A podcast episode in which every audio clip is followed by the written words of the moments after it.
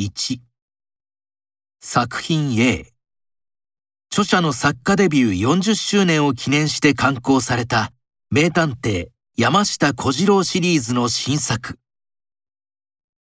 作品 B 小説桜咲くでデビュー。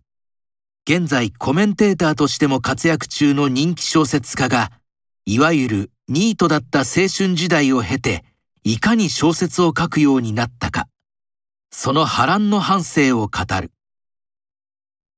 作品 C 第二次世界大戦で敗戦した日本が参加を認められなかった1948年ロンドンオリンピック。当時の関係者に取材し、メダルを期待されながら出場できなかった選手たちのその後を追ったノンフィクション。作品 D 第3回携帯文学大賞受賞作。謎の生物アイルに翻弄される人間の姿を若さあふれる描写で生き生きと描く。文学界に期待の新星登場。2. A 犬は小説に似ている。必ず戻ってくる。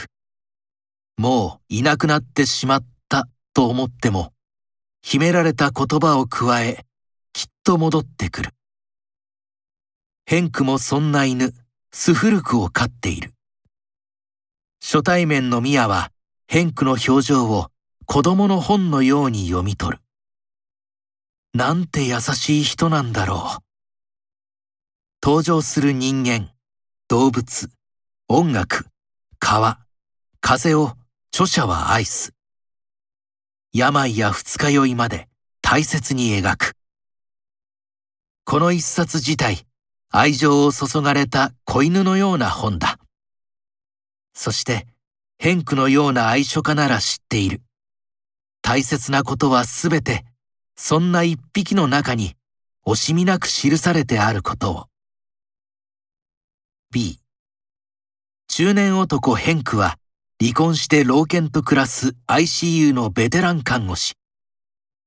ある朝、散歩中にへばった老犬を素早く介抱してくれた女性がいた。その名はミヤ。人生のシンクを人並みに経験してきたヘンクだが、久々にときめいている自分を発見する。一人の男が生きる喜びを取り戻していく一日をつぶさに描いた愛すべき長編。リブリス賞受賞作 C コラールとはまるで読者と楽しくお茶でも飲みながら会話をするように書く。だが読者はすぐにその居心地の良い口調、軽快な文章の裏に隠されているものの存在に気づく。これはより洗練された文学であり、注意して読む必要がある